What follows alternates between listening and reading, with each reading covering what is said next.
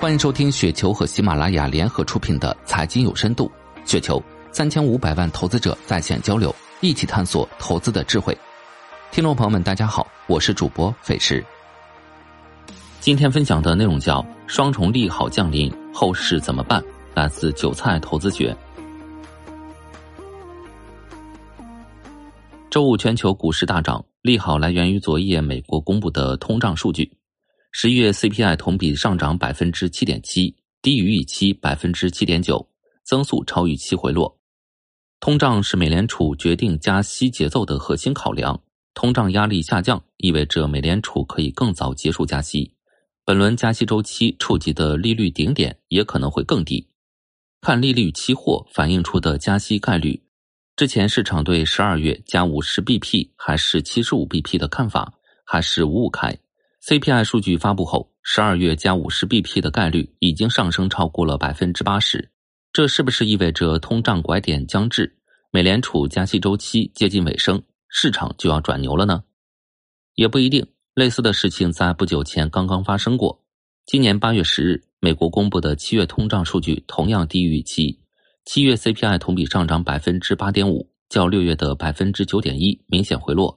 也低于市场预期百分之八点七。同时，市场也把这个信号理解为通胀控制初见成效，对九月加息幅度的预期有七十五 BP 下降为五十 BP。美股标普五百指数盘前直线拉升百分之一点五，高开高走，收盘大涨百分之二点一三，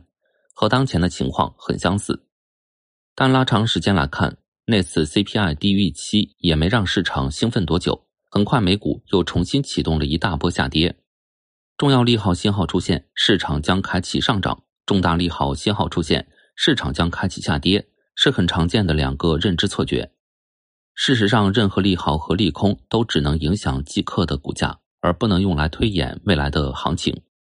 未来并不是按既定的剧本线性发展的，总会有新的事件发生，它们才对价格有最大的影响。就比如美国八月、九月公布的 CPI 数据又没那么好了。反映出通胀压力犹存，随后大家又重新担心美联储转向鹰派，未来变化莫测，市场就变化莫测。面对利好，不要有过高的期望；面对利空，也不要陷入绝望。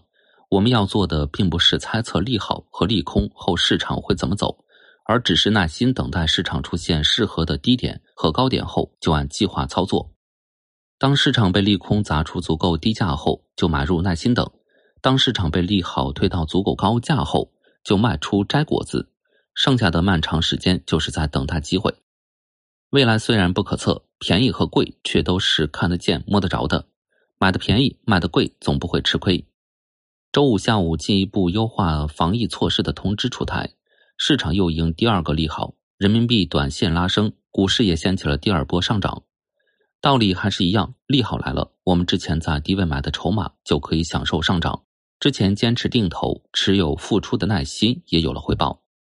但现在尚不是收获的时候，市场还没有进入足够高的区间。我们选择继续等待，并不是认为市场就会一路涨上去，而是放弃对市场的观点、预判、期待、恐慌等等一切干扰情绪，只是耐心等待它自由涨落，直到出现满意的点位。